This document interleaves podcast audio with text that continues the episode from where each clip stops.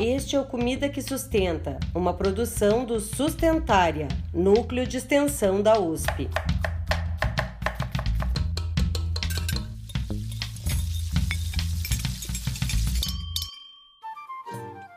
Olá, olá! Seja muito bem-vinda e muito bem-vindo ao nosso Encontro Sustentária. Pode chegar, sente e fica à vontade. Meu nome é Pamela de Cristine e o Comida que Sustenta está de volta com o primeiro episódio da terceira temporada. Se você ainda não ouviu o teaser dessa temporada, corre lá para entender melhor como vai funcionar os episódios. É bem rapidinho. Se você já ouviu, está sabendo que esse é o episódio principal do mês. Então, estaremos sempre em duplas apresentando essa série de episódios. Mas já adianto que uma das principais novidades dessa temporada é que agora vocês podem ouvir e também assistir o nosso bate-papo. Sim, estamos com episódios no YouTube. E para começar, quem está comigo hoje é a Nadine Marques, que vocês já conhecem. Eu não vou nem me arriscar no Olá Olá, porque essa é a marca registrada da PAN, mas vou dar as boas-vindas a você que nos ouve e agradecer por estar conosco em mais essa temporada.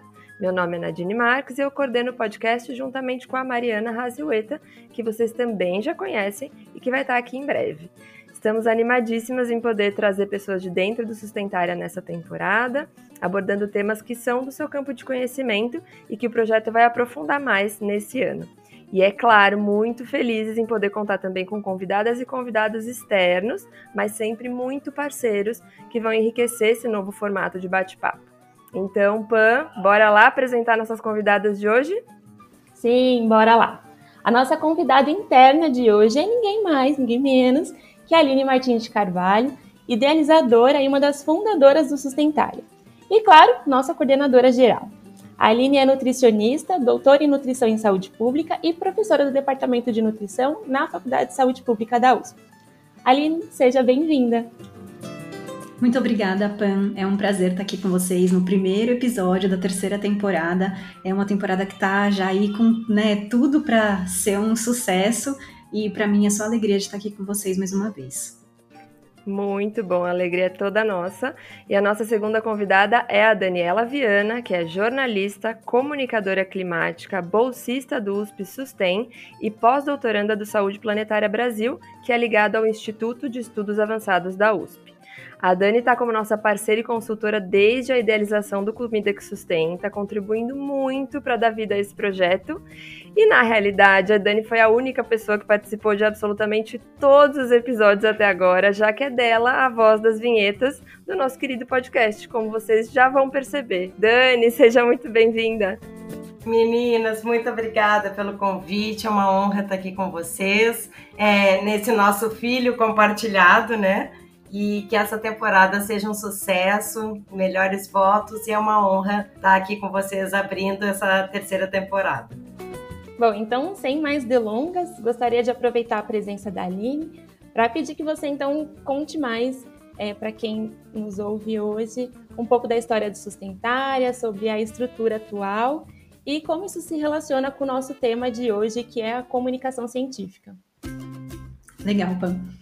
É, o Sustentária, então, ele é um núcleo de extensão da USP, né, que tem voluntários de várias partes do país. A gente tem alunos de graduação, de pós-graduação, profissionais, professores da USP e de várias outras universidades do Brasil e do mundo. A gente também tem diversas áreas do conhecimento, né? A gente tem vários nutricionistas, mas a gente também tem geógrafa, bióloga, antropóloga e diversas outras áreas. Então, isso traz no Sustentário uma riqueza muito grande como vocês podem ver, né, tanto no podcast quanto nos, nos nossos outros materiais.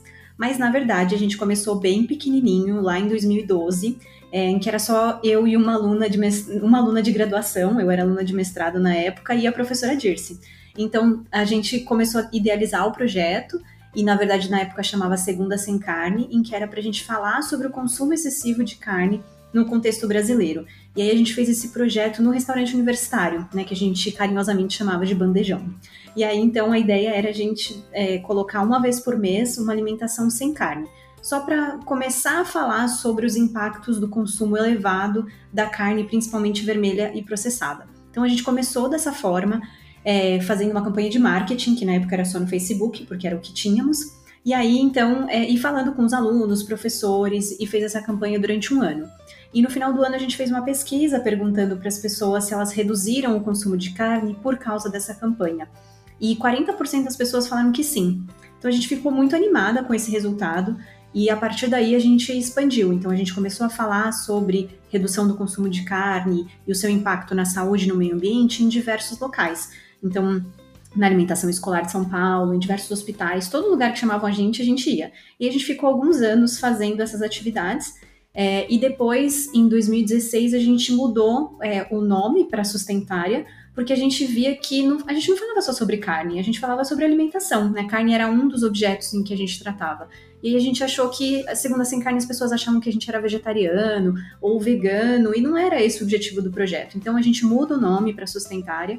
E, e aí, então, desde, desde esse desse momento, a gente começou a crescer um pouco mais. E na pandemia também a gente teve um crescimento muito grande, porque as pessoas fizeram diversas atividades online, então isso é, contribuiu para a gente ter pessoas de outros locais do país. Foi a primeira vez em que a gente teve pessoas de fora de São Paulo participando. E hoje em dia já não é um requisito ser da Faculdade de Saúde Pública ou ser de São Paulo para participar do Sustentária. É, e atualmente, então, a gente tem três grandes grupos é, que, que as pessoas se dividem no Sustentária, né? Um, um, grande grupo de sistemas alimentares, então a gente tem um grupo de trabalho sobre alimentação ampliada, um grupo sobre alimentação brasileira, especificamente sobre mandioca, e um sobre complexidades da carne.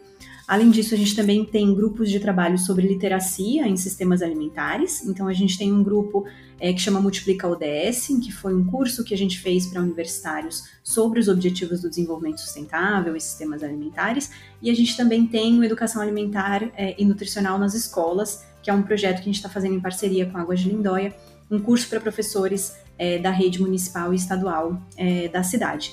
Além disso, a gente tem os grupos satélites, que a gente chama que são diversos grupos que atuam muito na divulgação científica, apoiando esses demais é, grupos. Então, a gente tem é, as vivências biodiversas, a gente tem a, o grupo da revista, do podcast, das mídias sociais, e a gente também tem o RH o estratégico, que são grupos internos que contribuem para a execução aí desse projeto gigante, né, com cerca de 40 pessoas de vários locais do, do país e do mundo. É, de fato, foi ficando gigante mesmo, e eu acho que nem todo mundo tem noção disso, né? Do tamanho que foi se tornando. Às vezes até a gente de dentro acaba não tendo tanta noção do tamanho que Sustentária é, foi desenvolvendo, né? E você estava falando da organização interna e tal, e você usou o termo literacia, né? Muito se fala hoje em literacia, e nós até falamos um pouco isso na, sobre isso na temporada 2 e falaremos mais ao longo do ano, não só no podcast, mas em outros materiais também de todos esses outros grupos que a Aline comentou. Mas eu gostaria de ouvir de vocês, ambas pesquisadoras que trabalham também com comunicação, como vocês definiriam literacia e como isso impacta nos temas de alimentação e sustentabilidade? É, literacia, né, é isso de você saber é, sobre um assunto, você entender, você interpretar sobre um determinado assunto. No caso de literacia de sistemas alimentares, é as pessoas entenderem, conseguirem compreender esse tema tão complexo que são os sistemas alimentares e alimentação sustentável. E a gente, dentro do sustentário, a gente tenta fazer isso mais no contexto brasileiro, né? Porque a gente tem muita literatura é, internacional sobre sistemas alimentares. Então a gente tenta ver como é que isso se adequa e falar com a população, discutir sobre isso no contexto brasileiro. Então, dado a nossa biodiversidade, que é extremamente ampla, os nossos hábitos alimentares, que são diferentes em várias partes do país, é, as práticas alimentares, que também são diferentes, a nossa produção, né, o Brasil é um dos maiores produtores de alimentos, é, o nosso consumo alimentar, como é que isso impacta na saúde, no meio ambiente, pensando também nos aspectos socioeconômicos. Então, é estudar e entender essa complexidade toda dos sistemas alimentares. É essa a nossa é, prática, né? A gente discutir isso com grupos de pessoas. É, e, e como a Aline está falando, né? Quando a gente vai para o dicionário e vai, vai ver o que é literacia, a gente vê que é essa qualidade ou condição de quem é letrado, né? Então, quando a gente está falando de saúde planetária, por exemplo, que é uma área de ação e de pesquisa que envolve todos os impactos que a gente causa no meio ambiente e o quanto esse meio ambiente em desequilíbrio pode botar em risco ou afetar a nossa saúde, né? Quais são os temas que estão ali abarcados? Né? E mudanças climáticas estão nesse guarda-chuva, a pandemias como a da Covid-19 estão nesse guarda-chuva. Então, como que a gente instrumentaliza as pessoas com informações de qualidade para que elas possam, com base nesse empoderamento, com base nessa literacia, é, tomar as posições. Então, assim, trazendo o exemplo das mudanças climáticas, né? Quando a gente fala em literacia das mudanças climáticas, a gente está falando numa quebra do silêncio climático. Porque a, as pessoas hoje, na grande maioria, ainda não têm a dimensão dos riscos envolvidos com as mudanças climáticas é, e do sentido de urgência para que a gente faça essa transição para uma sociedade de baixo carbono, para conseguir estabilizar a temperatura do planeta e a gente conseguir manter a vida como a gente conhece hoje, né? Então, quando a gente está falando disso, a gente está falando também de ações de engajamento, ações de empoderamento é, de diferentes atores sociais, dos seus temas particulares de interesse, das suas áreas de atuação, como que cada um pode, sendo economista, sendo é, catador de materiais recicláveis, é, sendo o que for, como que essa pessoa pode atuar tanto na sua área de atuação como na pressão que ela deve exercer para quem está querendo manter tudo como está. Então, a gente fala de literacia justamente nesse sentido de mostrar, sair da normose, digamos assim, e, e, e fazer com que todos ajam numa mesma direção, que é a direção que a gente precisa para nos manter enquanto espécie, inclusive. Né?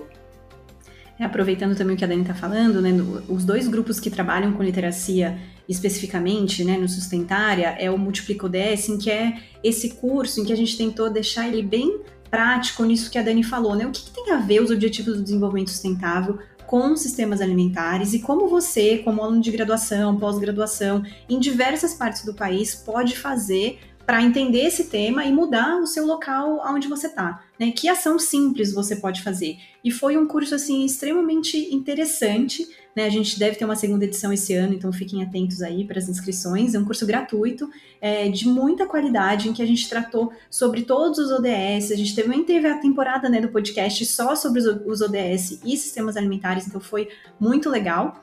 E já o grupo né, de educação alimentar e nutricional nas escolas, ele traz isso na perspectiva do professor em que está lá, né, nas leis das diretrizes curriculares, em que o professor tem que falar sobre educação alimentar e nutricional, sobre sustentabilidade com as crianças, mas muitas vezes eles não são formados, né? Um professor de artes, um professor de matemática, não tem isso no currículo. Então, como que ele vai tratar disso no dia a dia? Então, o curso ele vem para discutir isso com os professores. Como é que isso pode ser colocado em prática? Como é que você pode falar sobre isso na sua aula? E como é que você pode fazer um projeto? Né? A ideia desse curso é que os professores se juntem e, de forma transdisciplinar, façam um projeto para a escola né, com o contexto da escola, qual que, é, qual que é a questão que aquela escola pode resolver ou discutir com os alunos. Então, acho que fica aí também, né, de ser algo prático, de algo que as pessoas consigam entender e modificar também o ambiente onde ela vive.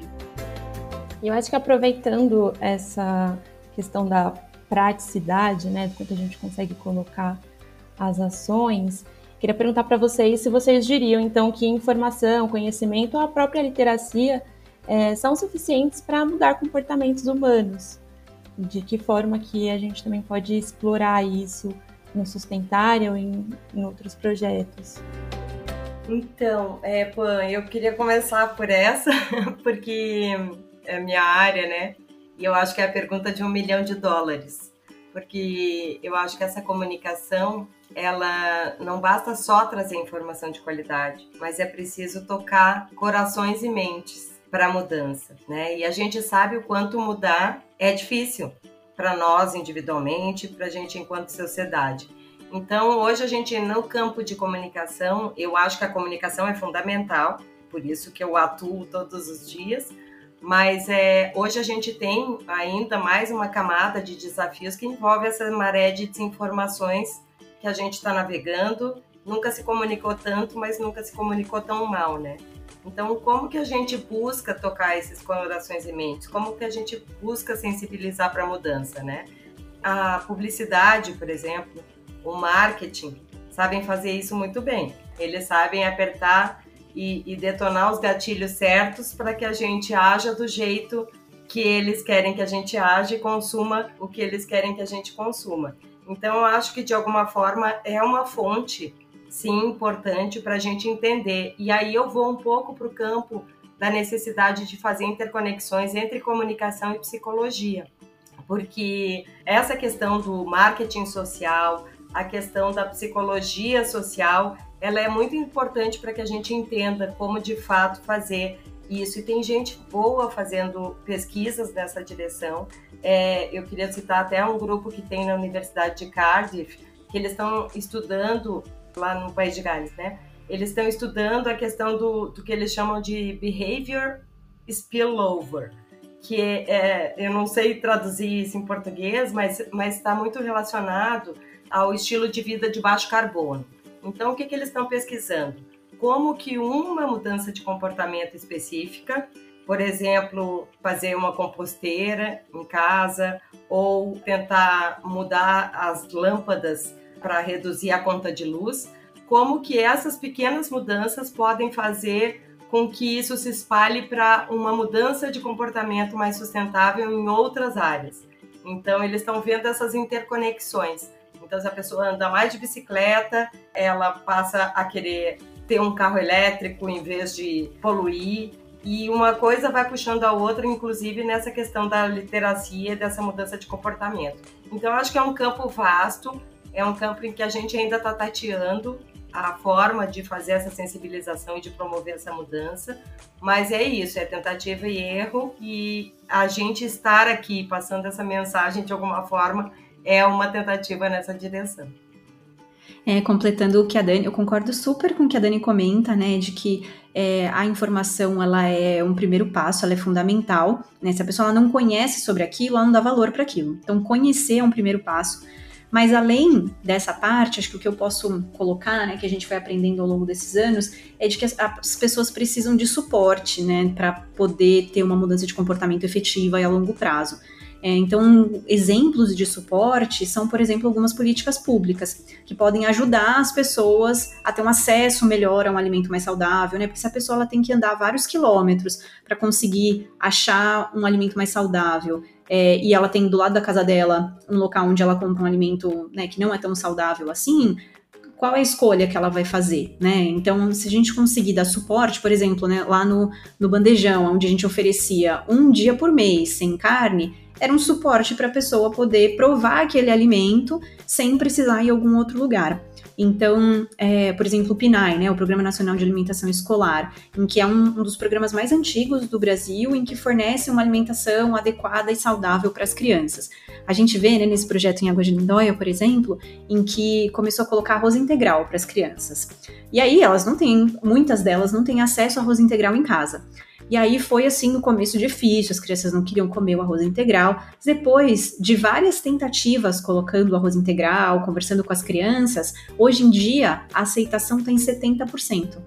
Então elas viram que é isso, né? Você ter esse suporte, você ter esse apoio para mudança de comportamento, você ter um restaurante onde tem uma alimentação saudável, onde você possa escolher por isso, é, por um preço também adequado, isso pode ajudar a promover e manter essa mudança, essa mudança de comportamento. Além disso, a gente falar também é, como que as pessoas podem fazer isso em casa de uma maneira simples, como a Dani estava falando. Então, no no Sustentar, a gente tem um grupo das vivências biodiversas em que a gente faz oficinas culinárias. Nas oficinas culinárias é um momento onde a pessoa pode ir lá, tocar no alimento, né? Às vezes a gente, a gente já fez com criança, em que a criança vai lá, pega o alimento e corta. Só nesse processo, ela também já tem esse conhecimento mais tátil, né? Que não é só ela ficar sabendo o que ela pode fazer por exemplo, né, uma, um bolo, a gente fez com as crianças um bolo com abobrinha, né, para usar legumes também em sobremesas, por exemplo.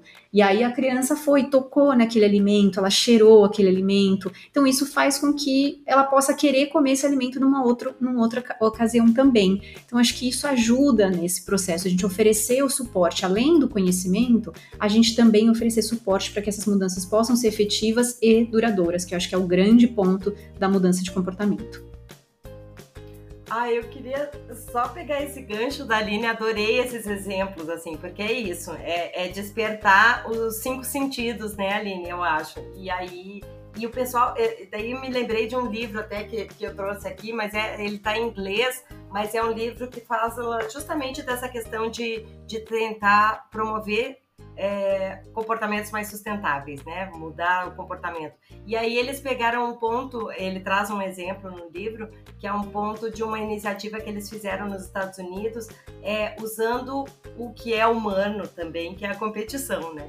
Então eles fizeram uma disputa entre num bairro entre as moradias para medir o consumo de energia e ver quem no mês seguinte baixava.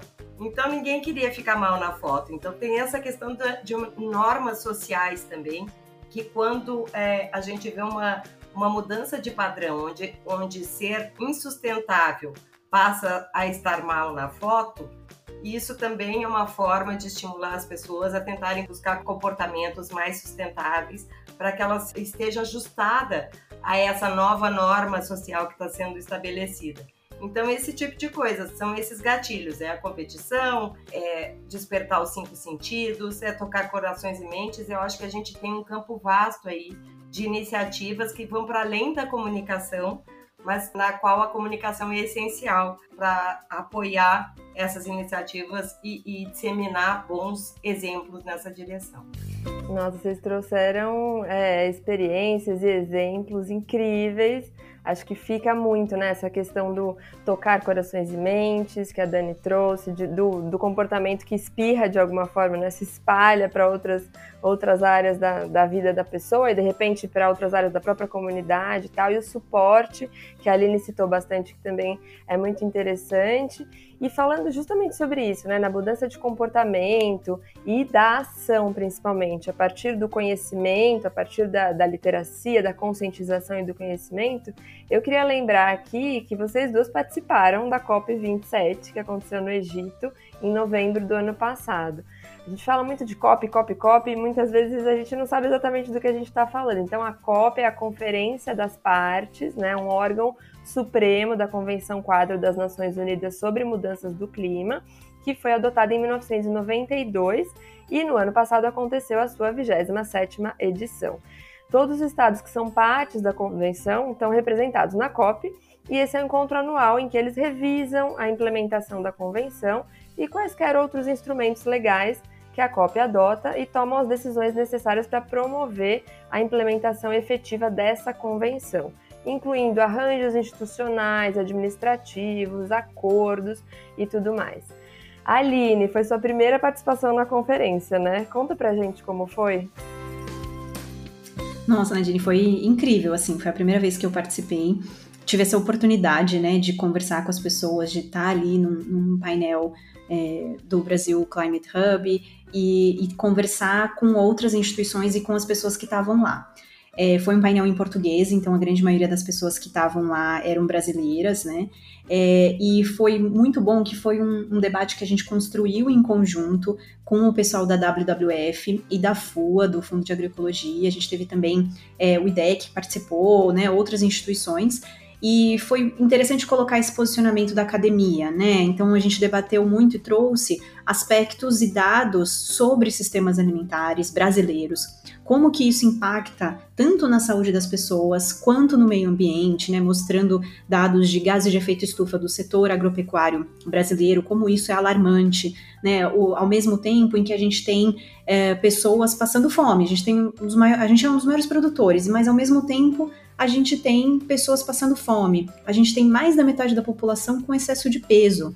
Então a gente vê que a gente está num quadro complicado né, de se resolver, onde a gente tem a moeda na mão ali, a gente tem tudo que a gente precisa, mas a gente tem essa dificuldade de mudança de comportamento, de políticas públicas, de meios para tornar isso mais sustentável, né? Quais são os valores que o Brasil tá, vem adotando é, e, e, adota para realmente que sustentabilidade seja um eixo importante, porque como a Dani falou, não adianta né, a gente ter dinheiro se a gente não tiver planeta.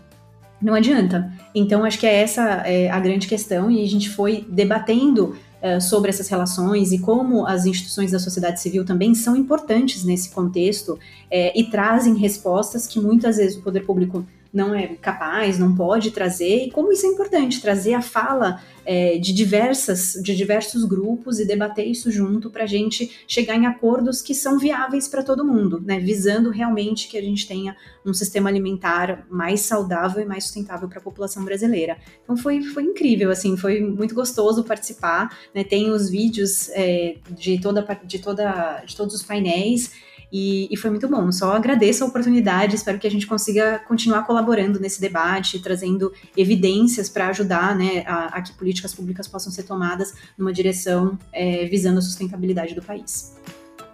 Eu acho que no caso da Dani, ela foi presencialmente à COP26 e cobriu remotamente a 27. Eu queria perguntar quais foram as suas percepções e os pontos que você destacaria das participações. Legal, Pan. É, eu acredito muito né, nesse espaço multilateral, embora as tomadas de decisão sejam num ritmo muito mais lento é, do que o necessário para combater essa emergência climática que a gente está vivenciando. Mas é, tomadas de decisão no, no âmbito da, da Organização das Nações Unidas, como é, essas conferências do clima, que é importante a gente lembrar que nasceu no Brasil, né? Ela nasceu na Rio 92, foi, foi quando ela foi instituída. É, é, muito, é muito importante que, que haja esse comprometimento é, desses países é, com a, a estabilização do aumento da temperatura do planeta, porque nós já impactamos uh, em um grau uh, o aumento da temperatura de, do planeta. Nós, seres humanos, somos responsáveis por esse aquecimento, porque é pela ação humana, pela queima dos combustíveis fósseis que isso está acontecendo. Então é importante que, se somos partes do problema, temos de ser parte da solução também. Só que tem as dificuldades da própria é, desse próprio organismo multilateral, que é a questão baseada em consenso. Então, a gente tem 197 países com interesses diversos lá reunidos, e se um país não, não concordar em assinar aquele texto final, esse país pode impedir que todas aqueles, aquelas duas semanas de negociações é, vão por água abaixo. E já aconteceu em COPs anteriores, em conferências do clima anteriores. Então, é, mas também é importante lembrar que o Acordo de Paris que, que, determinou que cada país vai se responsabilizar por uma cota de redução das suas emissões de gases de efeito estufa. Isso também foi decidido no âmbito de uma conferência do clima que aconteceu em Paris. Então, são espaços ainda é, possíveis, esses espaços podem ser revistos, inclusive é, há sugestões para que se reveja essa questão do consenso, né, porque o, o tempo urge nessa mudança, e há também sempre essa, essa demora nessas tomadas de decisão. É, é importante, antes, antes de falar dos resultados, né, eu queria falar um pouquinho sobre o Brasil Climate Hub, que foi esse espaço uh, no qual a Aline participou, uh, num, num, dos eventos realizados por lá. Foram, foram vários eventos, né? Foram 35 eventos realizados lá na conferência sobre diversos temas. É, eu sou responsável pela comunicação é, do, do Brasil Climate Hub e aí, uh, o que que, como é que ele surgiu, né? Ele surgiu em 2019, quando o recém-eleito governo uh, Bolsonaro decidiu que não teria o estande do Brasil uh, na Conferência do Clima de Madrid. E a sociedade civil organizada, que sempre esteve nas conferências do clima, uh, participando em parceria com, com, o governo do momento, é, se viu compelida a não estar de fora desse debate que é tão relevante, porque o Brasil tem um papel fundamental é, nessa, nessa, nesse cenário, nesse contexto climático é, de diplomacia internacional. E aí se criou, então, a sociedade civil uh, brasileira criou, então, o Brasil Climate Hub, que foi esse espaço que acabou sendo o espaço do Brasil na conferência, já que o governo não estava lá representado. E aí deu tão certo no primeiro ano que isso se repetiu depois na, na Conferência do Clima da Escócia, em dois, uh, no, ano, no ano retrasado, E aí, depois, de novo, um novo sucesso, então, na Conferência do Clima de Sharm el-Sheikh, no, no Egito. Agora, o governo já disse que quer estar junto com a sociedade civil uh, uh, de novo, né, na conferência, mas eu não sei ainda se, uh, depois de ter expandido tanto nesses debates e nessa riqueza de trocas, é, entre os brasileiros e como se apresentaram para o mundo, se eles vão é, conseguir voltar a, a, um espaço menor ou se isso vai ser um, é, se o Brasil vai continuar tendo dois espaços, porque depois em 2020, 2021 o governo teve sim seus espaços, mas eram espaços é, é ligados ao agronegócio e, e, e a, a, a veias menos é, progressistas. da, da, se podemos dizer assim, da, da sociedade. Então, é, agora voltando, desculpa, eu, tenho, eu fiz um detour, mas eu acho importante a gente pontuar sobre essa presença do Brasil na conferência, porque nesse ano também na conferência, onde é, a, a conferência aconteceu uma semana depois das eleições, né? E aí uh, o presidente Lula foi tratado como popstar lá, a gente vê as imagens, ele, ele foi uma das pessoas mais procuradas pela imprensa internacional. E a presença dele dizendo que o Brasil estava de volta foi muito significativa. E isso já está trazendo benefícios para o Brasil com a retomada do Fundo Amazônia, que tem 3 bilhões de reais uh, uh, que estavam congelados né, para ações de conservação, de preservação da Amazônia, é, que é fundamental para a manutenção do equilíbrio climático. Então, é, essa, essa sinalização para o mundo de que, o, de que o Brasil estava de volta a esse cenário de diplomacia internacional foi fundamental é, para que a gente possa retomar o, a, o, nosso papel protagonista, como sempre foi, é, de combate à, à, crise climática e também de alimentação para o mundo, né, Aline? É, porque a gente tá, tem, tem um papel fundamental também nessa relação. Com relação aos resultados da conferência, é... Daria para a gente dizer que teve avanços e retrocessos, né? É, de um lado, um avanço que foi é, histórico foi a criação de um fundo é, para reparação de perdas e danos. O que, que, são as perdas e danos, né? É, é um apoio financeiro para os países que são mais vulneráveis à crise climática. Existem países que estão é, sob iminência de desaparecer é, pelo aumento do nível do mar, é, como Tuvalu e outros países, é, e que não contribuíram em nada para o aquecimento global. Então, como que se compensa isso? Como se apoia esses países, seja para que é, a, o aquecimento seja interrompido, ou seja para que essa população uh, seja deslocada ou não seja tão impactada por essa crise climática que a gente está tá vivenciando. Então, é, se definiu que vai haver um fundo de financiamento para esses países. Ainda não se sabe como fazer, é, mas o fato é que a COP ela se encerra, mas não se encerra, porque os debates acontecem ao longo de todo o ano. Então, agora em março, por exemplo, especificamente sobre essa questão da, de perdas e danos, um comitê de transição que é formado por 24 países vai começar a se reunir em março, preparar e desenhar aí todos os critérios de, desse financiamento, de como ele vai ser, de quem paga essa conta. E aí isso vai ser apresentado na próxima Conferência do Clima, que vai acontecer nos Emirados Árabes neste ano, no final deste ano, em novembro. E aí se vota e se implementa esse plano a partir de 2024. Então é sempre um processo que ele é lento, mas ele tem avançado nessa direção. Na, nos retrocessos, a gente pode dizer, é, que tem alguns calcanhares de Aquiles, né?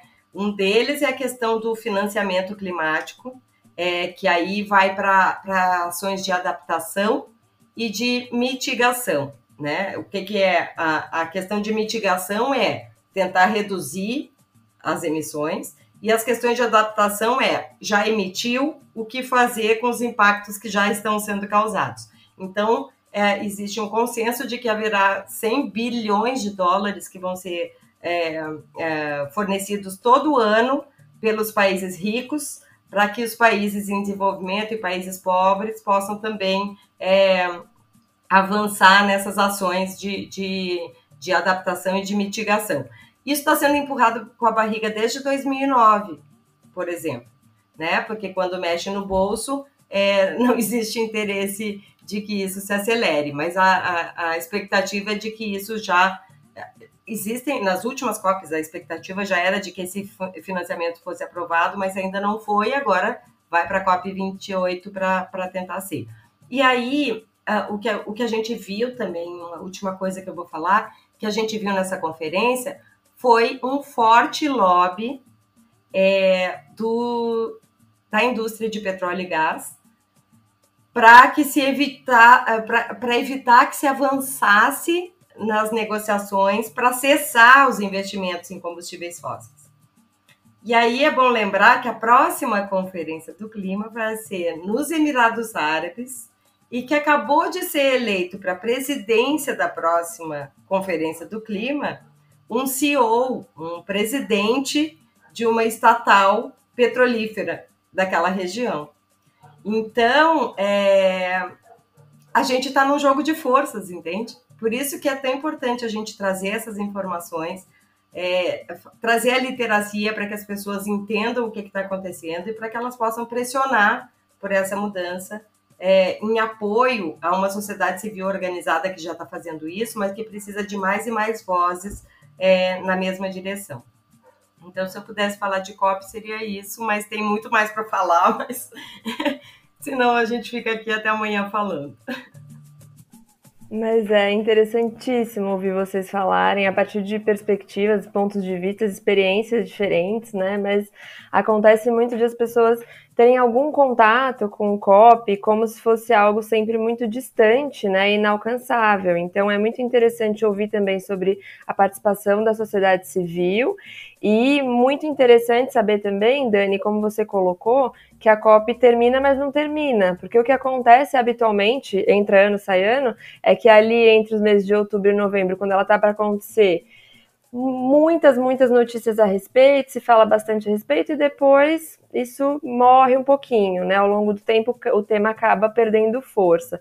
Então você falou que quem está, principalmente quem está diretamente envolvido, segue trabalhando em cima disso, mas para quem de repente não está, está descobrindo mais a respeito agora, né? Nessa lógica de literacia que a gente está falando para além de visitar o site das Nações Unidas para Mudanças Climáticas, que está na descrição desse episódio de hoje, o que você acha que as pessoas podem fazer para o tema se manter em alta, Dani?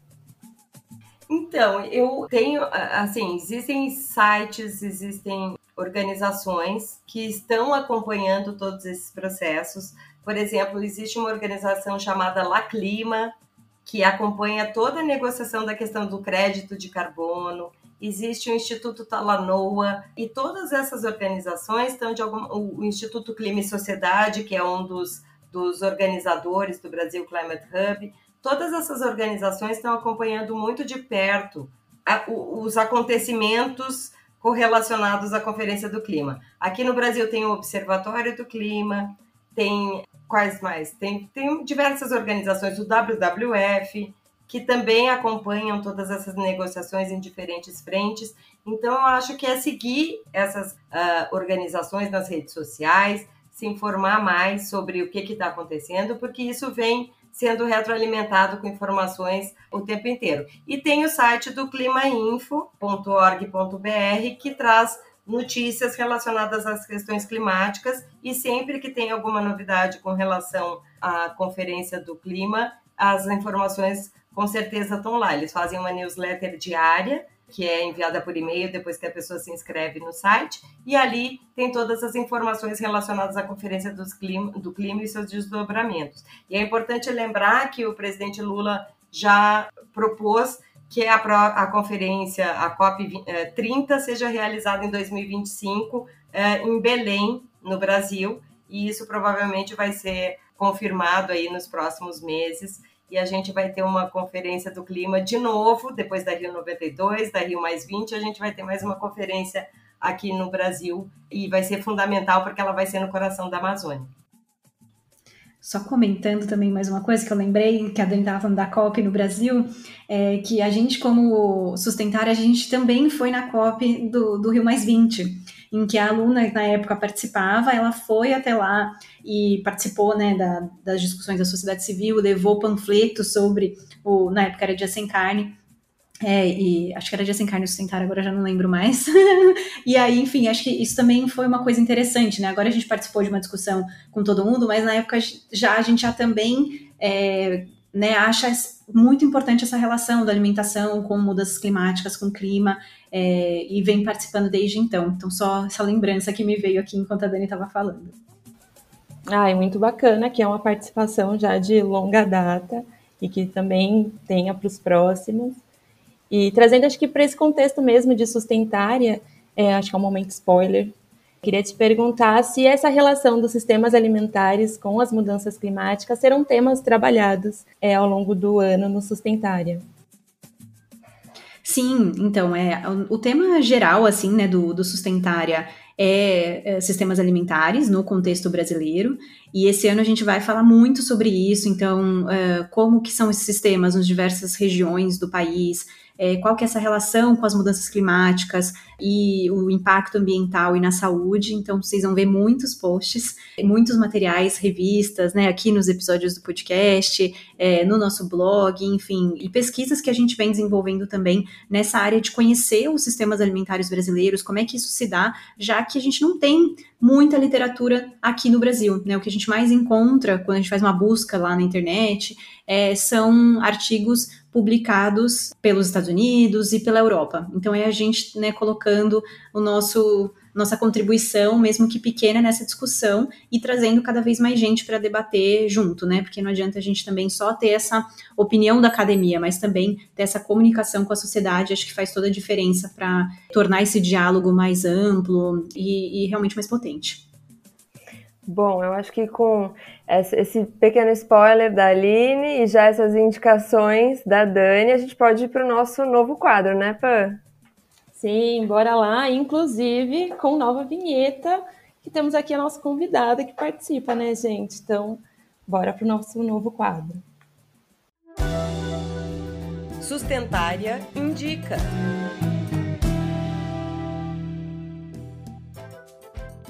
No Sustentária Indica, a exemplo do que talvez vocês já tenham visto nos nossos perfis nas redes sociais, a gente vai trazer indicações de leituras, materiais, filmes, documentários, enfim, o que nossas convidadas e convidados mandarem. Esse é o espaço para que essas pessoas tragam indicações preciosas para que a gente aprenda cada vez mais. Aline, qual vai ser a sua indicação?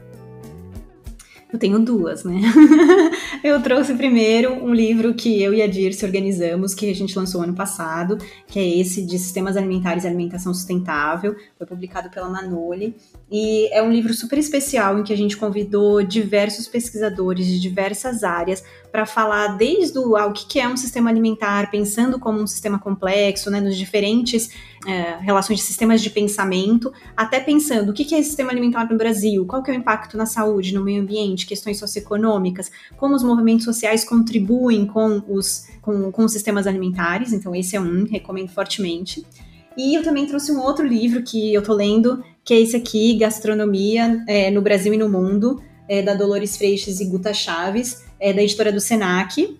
E é muito interessante, traz um pouco sobre a história da alimentação brasileira, né? Como é que foi se formando essa gastronomia que a gente tem, como que é, fala muito da mandioca, o que eu fiquei muito feliz de ver, né? Já que a gente tem um grupo que estuda aqui no Sustentar Alimentação Brasileira Mandioca.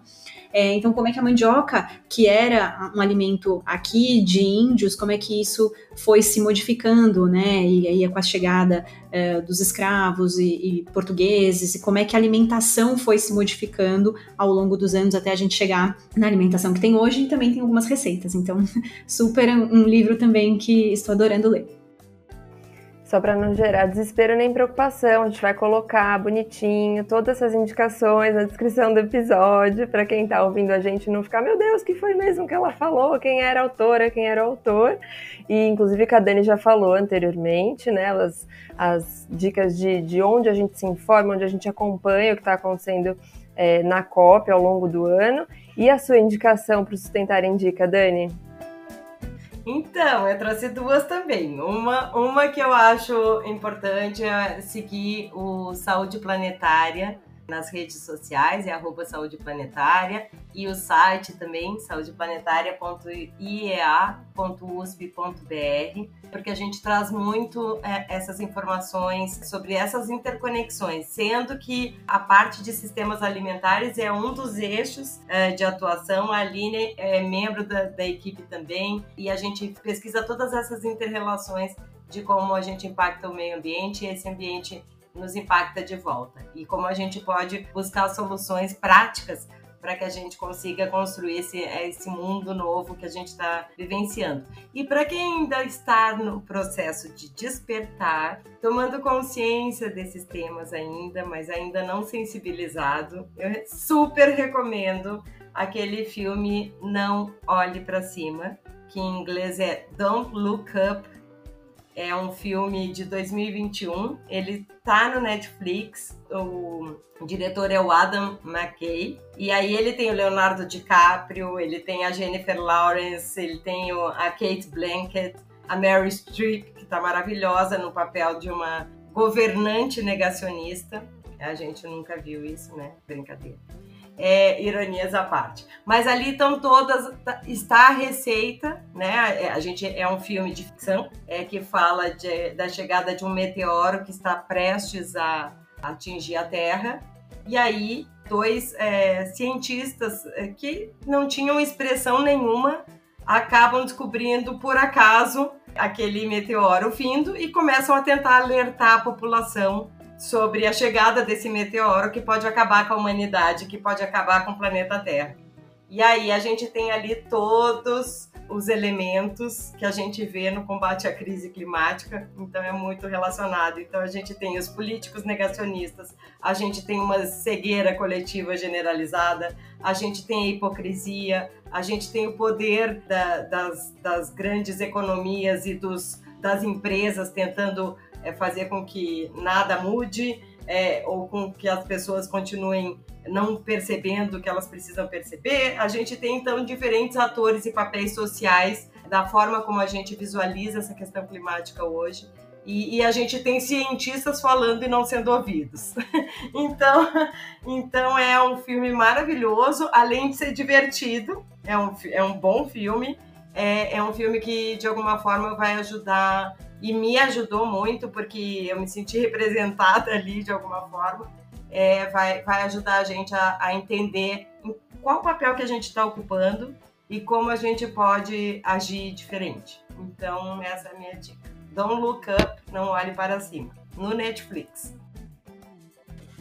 Aí, aproveitando também, deixa eu dar mais uma dica de um projeto chamado USP Sustentabilidade, que a gente tem é, em parceria com diversos professores é, da USP, em que é um espaço que fica lá dentro do CPUSP, que é o Centro de Práticas Esportivas da USP, em que a gente tem uma horta é, agroecológica, uma composteira, a gente tem um meliponário, né, que são as casinhas das abelhas sem ferrão, a gente tem diversas, é um showroom de sustentabilidade, a gente faz oficinas culinárias lá mensalmente, um espaço super gostoso que vale a pena pena conhecer e também ser voluntário, ajudar a ser voluntário da horta. É, se você é professor ou funcionário quiser fazer um projeto, levar os alunos lá, é super aberto. Então, se vocês procurarem no Instagram, tem lá USP Sustentabilidade, ou mesmo dentro do site Sustentário, a gente tem uma, uma página específica só falando dos diversos projetos do USP Sustentabilidade e alguns vídeos das, das oficinas culinárias que a gente fez lá. Então fica também a sugestão de, é, de um projeto para vocês conhecerem e participarem.